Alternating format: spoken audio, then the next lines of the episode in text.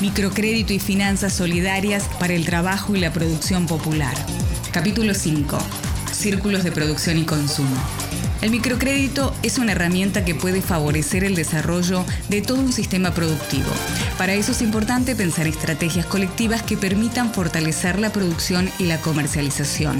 Natalia Manini, de la Unión de Trabajadores Rurales Sin Tierra, UST de Mendoza. El microcrédito es una herramienta que se enmarca en sistemas productivos, relacionando también otras formas de financiamiento, además de la, del microcrédito, como pueden ser los aportes no de otras líneas de proyectos, por ejemplo, para la compra de maquinarias comunitarias o colectivas. Entonces, en el caso de la producción primaria, nosotros compartimos tractores y determinados implementos que son de eh, una cooperativa en la cual muchos productores la utilizan y el microcrédito, por ejemplo, en ese sentido, colabora en la compra de insumos para la comercialización, como pueden ser bolsas, cajones o elementos específicos para poder vender. En el caso del agregado de valor, la herramienta de microcrédito nos ayuda a cubrir, por ejemplo, los saltos de escala productiva para los insumos, que pueden ser el vidrio, la tapa, también el trabajo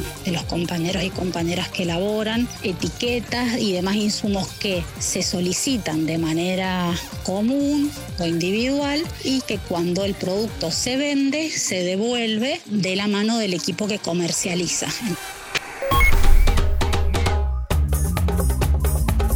La Comisión Nacional de Microcrédito busca generar un sistema de finanzas solidarias que articule los recursos y saberes con los que cuenta cada comunidad. Esto permite mejorar las condiciones de producción y también generar mercados apropiados para la comercialización de productos y servicios de la economía popular y solidaria. Julián Ferrero, de la Asociación Civil Giros de Santa Fe.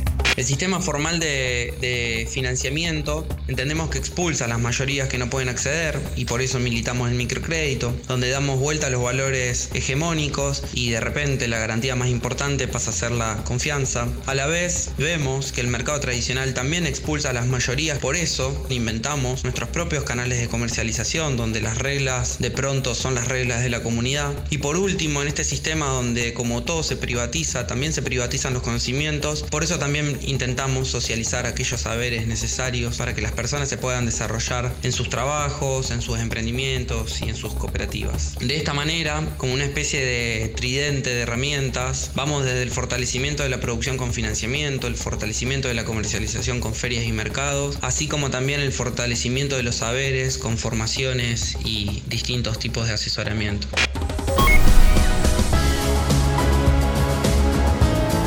Del productor al consumidor es una de las consignas más representativas de la economía popular y solidaria. El microcrédito y otras estrategias de finanzas solidarias pueden fortalecer ese circuito entre producción y consumo, fundamental para contribuir al desarrollo local.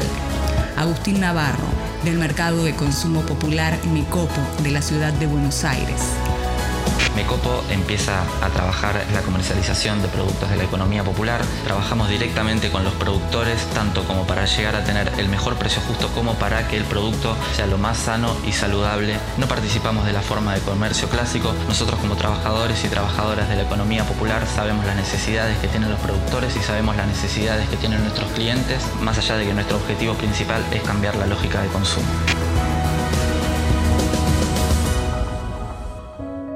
Programa de Capacitación y Comunicación, CONAMI, Ministerio de Desarrollo Social de la Nación.